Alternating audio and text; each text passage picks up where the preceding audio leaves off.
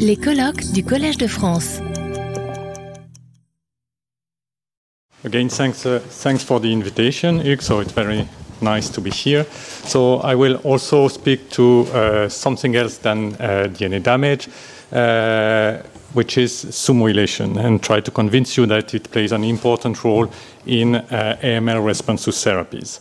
So we've heard already about AML. I will just make some few basic uh, reminders. So AML rise to the acquisition of oncogenic mutation or translocation by hematopoietic stem or progenitor cells, which instead of differentiating to the normal blood's constituent, are first blocked in their differentiation and proliferate abnormally, disrupting the normal hematopoiesis. So AML is actually a group of uh, an heterogeneous group of disease uh, characterized by uh, different uh, cytogenetic abnormalities. However, with the exception of uh, this acute promyelocytic leukemia, which are treated by the combination, which are cured by the combination of ATRA and arsenic trioxide, uh, due a lot to the work of uh, all the others leukemia are basically uh, treated with the same kind of regimen. So for patients who are fit enough, they receive this uh, intensive chemotherapy, so this 3 plus 7 regimen comprising, as uh, Jean-Emmanuel said already, uh, by a combination of anthracycline, uh, such as daunorubicin or idarubicin, and the nucleoside analog Ara-C. For unfit patients, and I will come back to that uh, in the end of the talk, uh, they generally receive DNA hypomethylating agents such as uh, azacitidine, and now uh, azacitidine is often used in combination with uh, the BCL2 inhibitor venetoclax. So, although there are uh, recently approved new therapies, the prognosis uh, remains pretty poor, especially in the elderly, with a survival rate around 25% at five years. So this is in this context that we are trying to find a new therapeutic target, and we think that sumoylation is an interesting one. So just uh, a brief uh, introduction of sumoylation. So uh, it consists in the, uh, it's a post-translational modification, which consists in the conjugation of sumo proteins. So there are three main sumo isoforms, sumo 1, 2, and 3, which are conjugated to lysines of the target proteins via a conserved enzymatic cascade that comprises sumo E1, a sumo E2, several E3s. So sumoylation is highly dynamic, protein being constantly sumoylated and desumoylated thanks to the desumoylases of uh, the SENP family in particular. So as most other post-translational modification do, sumoylation changes the protein interaction surfaces, so it can either hide existing interaction surface or create new interaction surfaces. In particular, the creation of interaction surfaces is through the recruitment of protein that contains sumo interacting motifs. So one of the first examples described for that was indeed in, in, still in uh, acute promyelocytic leukemia by the de Thés and uh, Ron Hay's group, showing that uh, arsenic trioxide leads to the polysumoylation of the oncogenic PML RARA, but also of uh, PML, which recruit this uh, SIM-containing protein RNF4, which ubiquitinates the proteins and leads to its degradation. So actually, there are more than 6,000 sumoylated proteins known so far, and as such, sumoylation has been involved in the regulation of many cellular processes, but mostly nuclear processes. And this is in particular uh, important in DNA damage response, but in general stress response and transcriptional regulation. And we are mostly interested in the regulation of transcription. So many uh, proteins involved in transcription are sumoylated, and these are transcription factors, transcription regulators, the polymerase, the histone themselves. But there is no real unifying uh, role of sumoylation in the regulation of transcription, since in some cases it can activate transcription, for example, by preventing the recruitment of repressor complex or favoring the recruitment of activator complex. But in other contexts, it can uh, do the opposite. It can recruit a repressive complex or prevent the recruitment of activator complex. So it's basically gene dependent and protein dependent. So we are interested, so I will present you here a first story where we were interested in the role of sumoylation in AML response to uh, chemotherapeutic drug, in particular daunorubicin. So as we heard, uh, anthracyclines are, uh, induce, uh, are, inducing DNA damage primarily by being poisons of topoisomerase 2, leading to this formation of this DNA protein crosslink. And actually, sumoylation was shown to play a role uh, in this process by uh, Yves Pommier's team.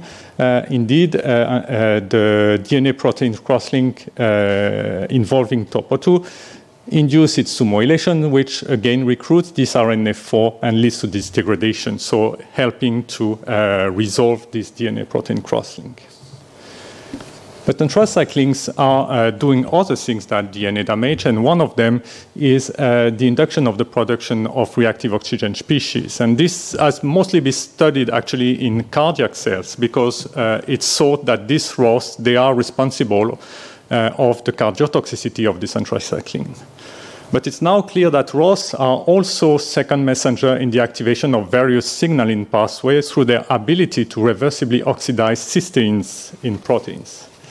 And quite some years back now, we have shown that the SUMO pathway is one of these pathways which are regulated by ROS.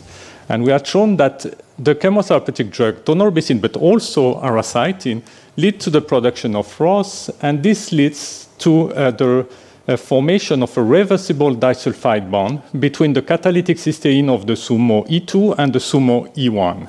So this completely prevents the ability to activate and conjugate SUMO on the target proteins. So since the desumoylases are still active, this leads to a progressive desumoylation of cellular proteins that you can see here. So it starts quite fast, as you can see by the accumulation of the free sumo already two hours after the beginning of the treatment of, so here it's uh, AML cell line treated with daunorubicin. And then it becomes more massive when uh, the cells will enter into apoptosis. So we wondered if this desumoylation actually could play a role in the regulation of gene expression. And indeed, the first thing we did was to see if there was actually a changes in gene expression upon daunorubicin or Ara-C treatment after a very short time, so three hours of treatment. Most study being done with these drugs checking, uh, were checking the uh, effect on transcription much later. And actually, what we found, so here again on uh, one AML cell line, is that daunorubicin is much more efficient than Ara-C at regulating uh, gene expression. And the genes which are up or, uh, or downregulated are mostly involved in the regulation of proliferation and apoptosis, but also uh, in the regulation of inflammation.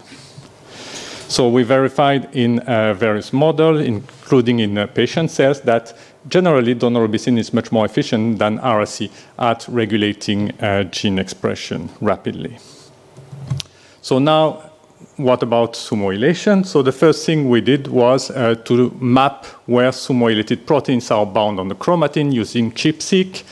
And so here you see uh, all the sumo peaks and uh, what we found and what other people found in other cell types. Actually, that sumoylated proteins are distributed all over the chromatin, but they are particularly enriched in promoters and enhancers. So if we now zoom in on promoter and enhancers, so sumoylated proteins uh, peak around 100 base pair before the transcription start sites and are enriched only on active promoter and not on inactive promoters. And more or less the same for enhancers. We have a stronger enrichment on active enhancers compared to inactive enhancers.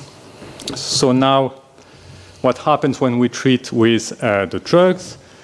So Ara-C doesn't really affect the presence of sumoylated protein, even it increases it a bit at promoters, no effect at enhancers. But daunorubicin completely removes sumoylated proteins uh, from both positions. So thus, daunorubicin induces a fast transcriptional reprogramming, and at the same time, it induces the removal of sumoylated proteins or at least of sumo, uh, from the promoters and enhancers where it's highly enriched. So the question we had then is this desumoylation that we are seeing responsible for the transcriptional reprogramming? So the first thing we did was uh, to induce the desumoylation only using an inhibitor of sumoylation, which is uh, ML792. So it's an inhibitor of the SUMO E1.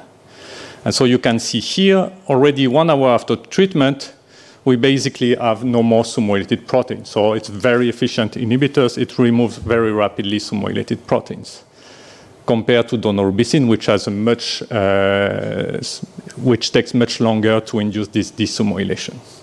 So then we performed RNA-seq experiment in this condition, but we found that very few genes are regulated by the inhibition of sumoylation at this early time point compared to uh, daunorubicin. So this showed that actually the desumoylation induced by daunorubicin is not sufficient to induce transcription. But still, we wondered if actually it could regulate the transcription induced by daunorubicin. As uh, I said, daunorubicin would induce many signaling pathways uh, that could activate transcription, and in this context, uh, sumoylation could do something. So we combine uh, daunorubicin with ML792 with the idea to accelerate and amplify uh, the uh, desumoylation.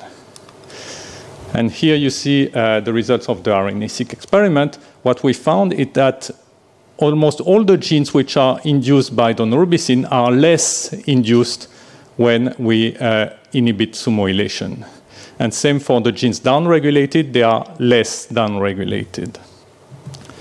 So it means that daunorubicin induces a fast uh, transcriptional reprogramming. At the same time, it induces desumoylation, but quite surprisingly, this desumoylation counteracts the effects of daunorubicin on transcription. So the next thing we wanted to know is which could be these proteins that are rapidly desumoylated upon daunorubicin treatment. So to identify them, we uh, performed mass spectrometry experiments after purifying all sumoylated proteins with uh, SUMO1 or SUMO2 antibodies. So what you can see here in the middle is that at this early time point, most proteins didn't change their sumoylation a small group of proteins increase their sumoylation, and among them we find uh, TOP2B, which is in line with what I told you before that uh, DNA protein crosslink induce the sumoylation of TOP2B. But the majority of proteins which changed their sumoylation lost their sumoylation, and this is uh, here in color.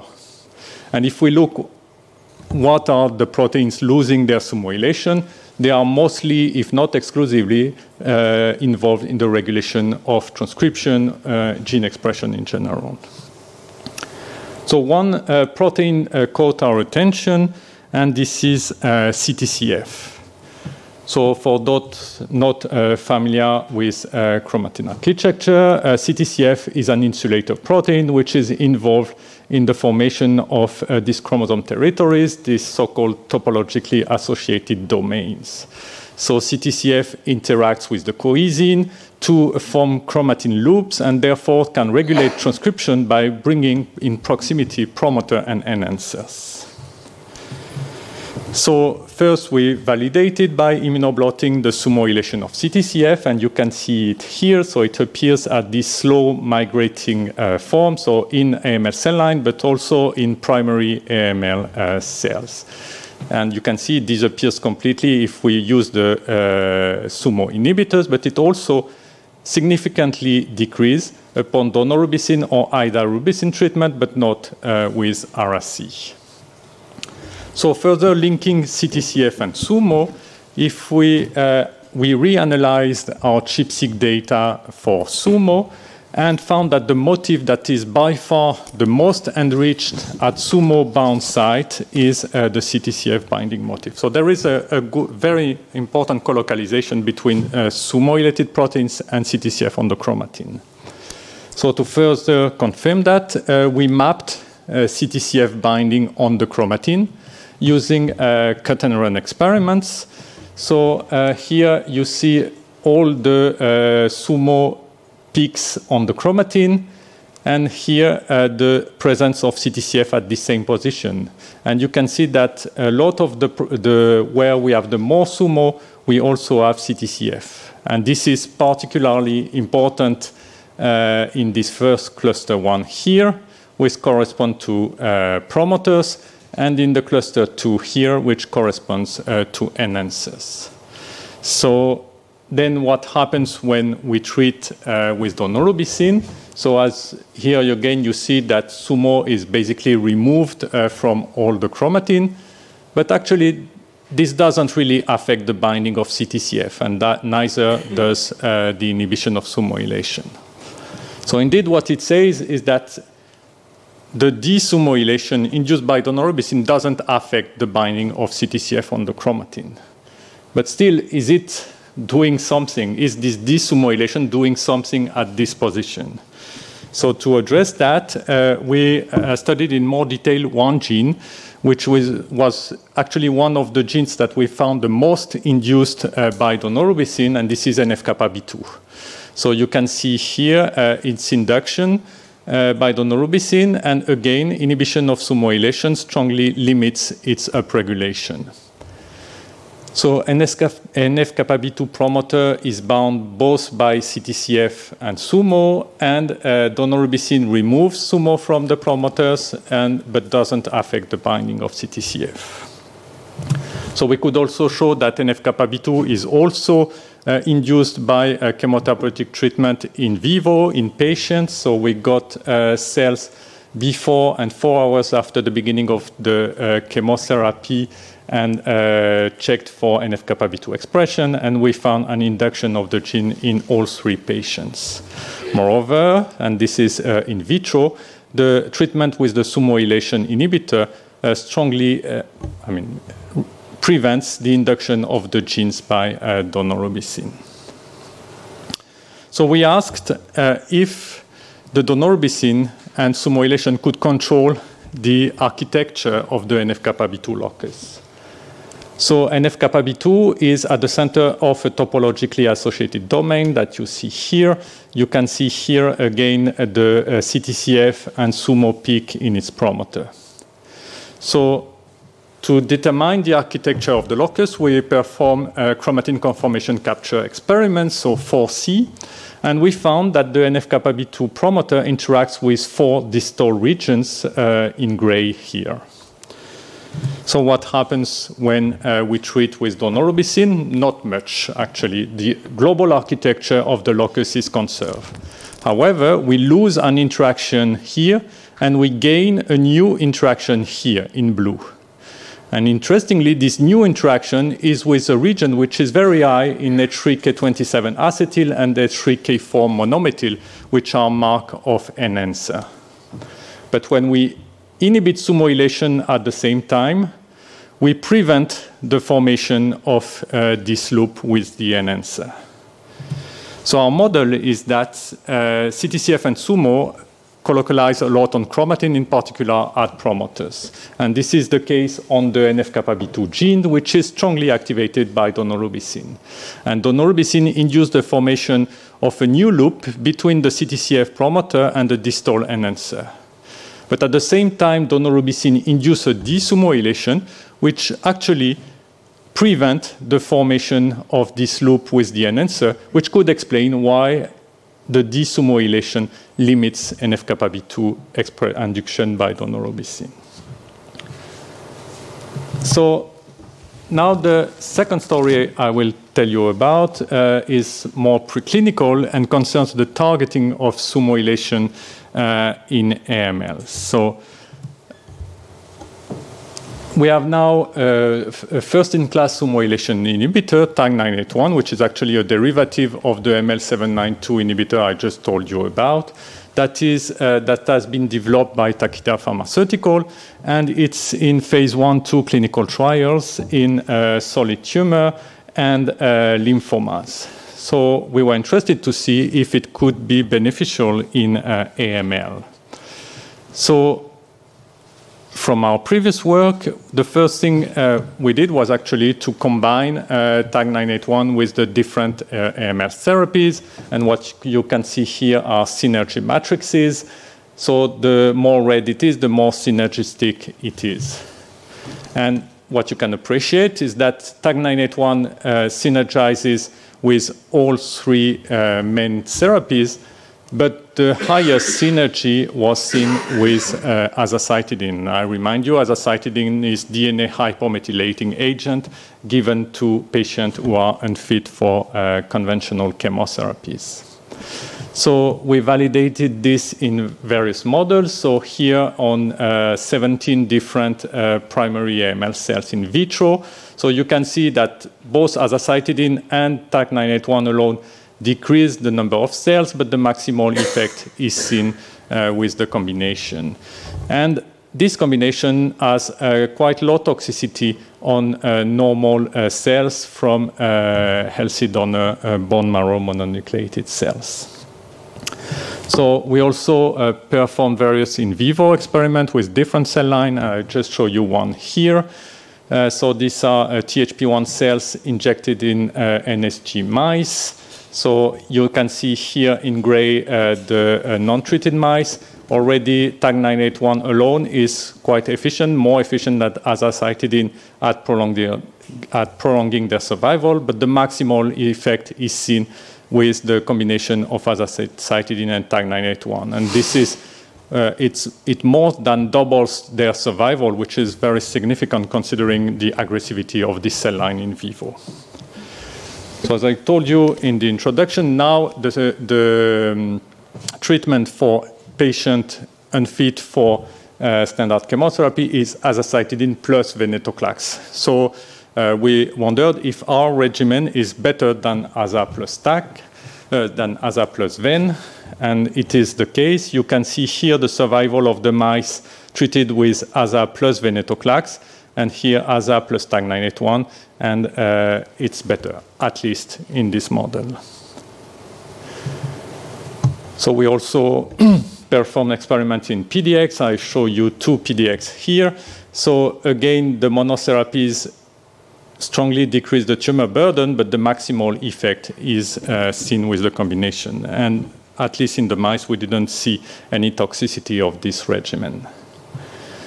So the next question obviously was again to try to understand how it works. So considering that azacitidine is a DNA hypomethylating agent, it's known to regulate transcription, as I told you, TAK-981 is also uh, uh, regulating the SUMOylation of uh, chromatin-bound proteins. So the first thing we did was uh, RNA-seq experiments.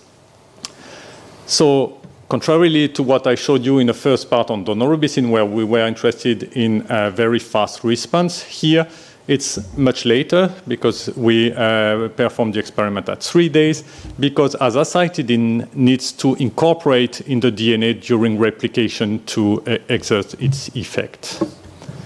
So similar to uh, ML792, actually inhibition of SUMOylation alone is doing very not much on uh, gene expression with only uh, 100 genes upregulated azacitidine is much more efficient at regulating gene expression with uh, 1600 genes upregulated, 200 down. But again, the maximal effect is seen with the combination with 3000 genes upregulated and 800 downregulated. So in this case, and this is basically the opposite to what I showed you with daunorubicin, in the case of azacitidine, inhibition of SUMOylation enhances the effect of azacitidine on gene expression. So this can be uh, visualized here as well. So these are all the uh, pathways which are uh, enriched uh, in our RNA-seq. So these are gene set enrichment analysis. And you can see the enrichment score for azacitidine alone in gray and azacitidine plus TAK-981 in red. And you can appreciate that in general, the enrichment score are higher with the AZA plus TAK compared to AZA, and same for the downregulated uh, pathways. So what are uh, these pathways? So in the enriched pathway, we find apoptosis. In the downregulated pathway, we find cell cycle progression. And we could show by different experiments, I don't have time to show you, that this combination indeed leads to a strong increase in apoptosis of the cells, a cell cycle arrest, actually in particular in G2, and also a very strong differentiation of the leukemic cells. But in addition to this cell autonomous effect, we also found that a lot of the signature which are upregulated in the cells treated with azacitidine and TAK-981 are related to uh, inflammation and immune response. So I will just give you two examples of this pathway, and one of them, uh, which is among the most enriched one, is the interferon type 1 uh, response. And you can see that it's the signature is enriched in the AZA plus TAK versus mock, but also AZA plus TAK versus AZA. And here are just some example of critical factor involved in this pathway, the IRF uh, transcription factors, that uh, most of them are overexpressed in the AZA plus TAK treated cells. And we could show in various models, and I just present you here in one PDX, that this treatment actually leads to a strong secretion of type 1 interferon by the leukemic cells themselves. A second signature uh, that uh, we found enriched is related to natural killer cells activation, again enriched in the AZA plus TAK compared to mock and AZA plus TAK compared to AZA. And we could validate some of, of the genes that we found in this signature, in particular ICAM1 and MICA-MICB, by uh, showing that their expression at the surface of the leukemic cells, so here on THP1 cells, but we had the same in PDX and on patient cells in vitro, their expression is induced by the AZA plus combination. So altogether, this uh, regimen leads to the secretion of type 1 interferon, but also other cytokines, uh, uh, such as um, CCL5, for example, CXCL10, and uh, the expression at the surface of the leukemic cells of uh, activators of natural killer cells. And so we could show in uh, co-culture experiments that actually this uh, leads to the activation of natural killer cells and enhance their cytotoxic activity towards the AML cells. So you can see here one uh, of the experimental setting. So uh, live uh, killing assay measured by Incucyte. You can see here the gray area correspond to the ability of the NK cells to treat, uh, to kill mock treated cells. And here the red area, uh, the ability of NK cells to kill cells that were treated with AZA plus TAK. And you can see that uh, the efficiency is higher here. So to summarize uh, this second part, we think that uh, the combination of uh, an inhibitor of SUMOylation with the DNA hypomethylating agent is a promising strategy in AML. First, to induce differentiation, cell cycle arrest, and death of the leukemic cells, but also potentially to induce an anti-tumor immune response. So I will finish uh, with that, and I would like to thank, of course, the people who participated to this work uh, in the team. So uh, for the first part, mostly uh, it was the PhD work of Mathias Boulanger, a former PhD student in the team, and the second part on, of, on TAK-981, the PhD work of Ludovic Gabellier with the help of Marion de Toledo, Denis Tempé, and uh, other members in the team. And I thank our collaborators and funding agency, and you for your attention. Retrouvez tous les contenus du Collège de France sur www.colège-2-france.fr.